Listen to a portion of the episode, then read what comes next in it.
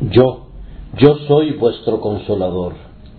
¿Quién eres tú para que tengas temor del hombre que es mortal y del Hijo de hombre que es como heno? Ya te has olvidado de Jehová tu Hacedor, que extendió los cielos y fundó la tierra, y todo el día temiste continuamente del furor del que aflige cuando se disponía para destruir.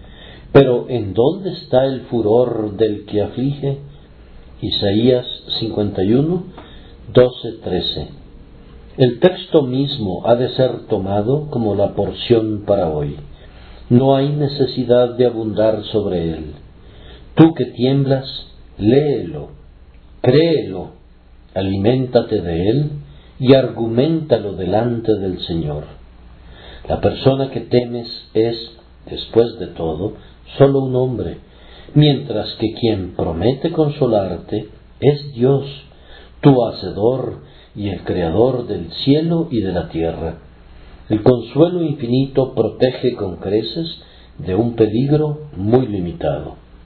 ¿Dónde está el furor del que aflige? Está en la mano del Señor.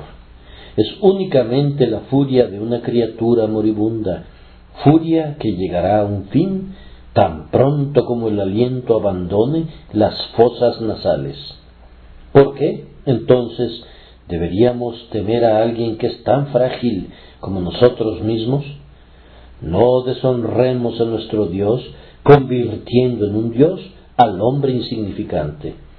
Podemos convertir en un ídolo a un hombre, teniéndole un miedo excesivo o rindiéndole un amor desordenado. Tratemos a los hombres como hombres y a Dios como Dios, y entonces proseguiremos calmadamente por el sendero del deber, temiendo a Dios y no temiendo a nadie más.